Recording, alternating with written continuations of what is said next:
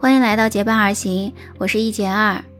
最近看了很多古装的电视剧，电视剧里边的美女们都把头发盘得好好看啊。可是我在想到一件事情，说这头发梳得如此麻烦，那洗头发岂不是很麻烦？他们到底洗不洗头呢？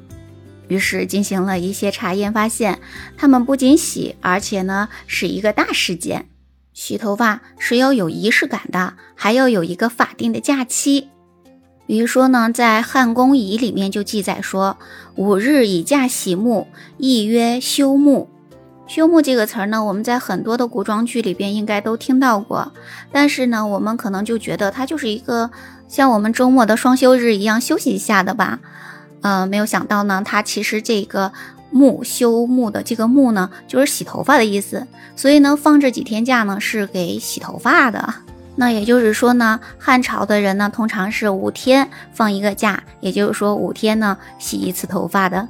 其实秦朝人呢也是特别讲卫生的，在《礼记内则》中就提出说三日俱沐，五日俱浴，也就是说呢，他们三天就洗一次头发，五天就要泡个澡的。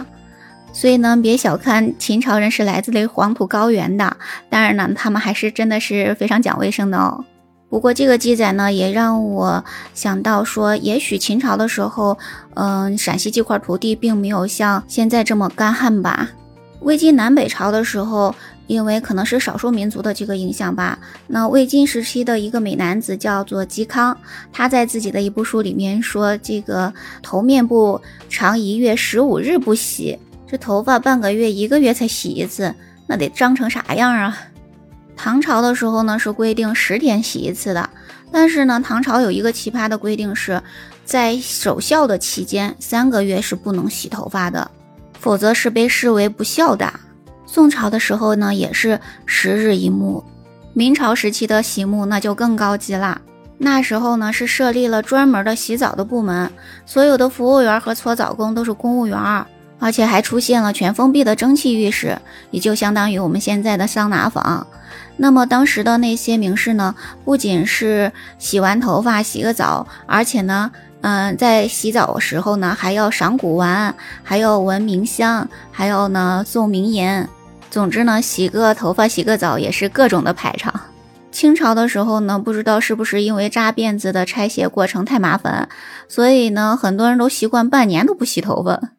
所以说呢，古人其实还挺重视洗头发这件事儿的。但是呢，他们都用什么来洗呢？我们现在有这么多品牌的洗发水儿，那么他们当时用什么洗呢？在商周的时候呢，通常是用淘米水来洗；而春秋战国的时候呢，通常会用草木灰来洗头，把草木灰呢，呃，融到水里面，因为它相当于一种清洁剂嘛，形成那种草木灰水，然后进行洗头发。然后到了秦汉的时候，会用黍之类的东西来煮水，就类似于我们的淘米水，用这个来洗头发。另外呢，有钱人还会用那个猪苓，猪苓呢是一些富裕的人才会用的，因为这个猪苓里面有香料嘛，用这个洗完头发会是香香的，像我们现在的洗发水似的。魏晋时期呢，就有了枣豆，枣豆这种东西呢，应该说是用皂荚来做成的，应该会洗得比较干净。但是呢，就是制作工艺是比较复杂的。到了唐朝呢，人们就会使用皂角啦。直到现在呢，我发现有一些地方的人还会用皂角呢去用来做去污剂嘛，用它来洗头发、洗澡、洗衣服等等。宋代呢，就有了胰子。宋代人呢，在孙思邈的《千金一方》这本书里边记载的枣豆，就得到了灵感，发明了胰子。也就是说，用猪油、猪胰、砂糖、香料。等等呢，按照一定的比例混在一起，细细研磨，最后通过加热让它定型而形成的，就相当于我们现在制作肥皂的这样一个过程吧。嗯，我记得呢，还有一些人就把肥皂称作为胰子的。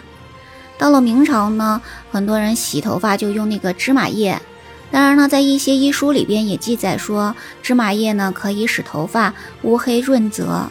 清朝人呢，则会用百叶、桃枝等等来洗，因为呢，桃枝、百叶煎煮之后是有杀菌作用的，所以买不起肥皂的人就用这个来洗啦。所以你知道啦，古人不仅洗头发，而且还要有洗发的仪式。当然呢，还有他各种的洗发护发的很好的方式。你学到了吗？那你有什么好的洗发护发的方式呢？在评论区告诉我吧。今天的分享就到这里啦，感谢你的聆听，我们下次节目再见，拜拜。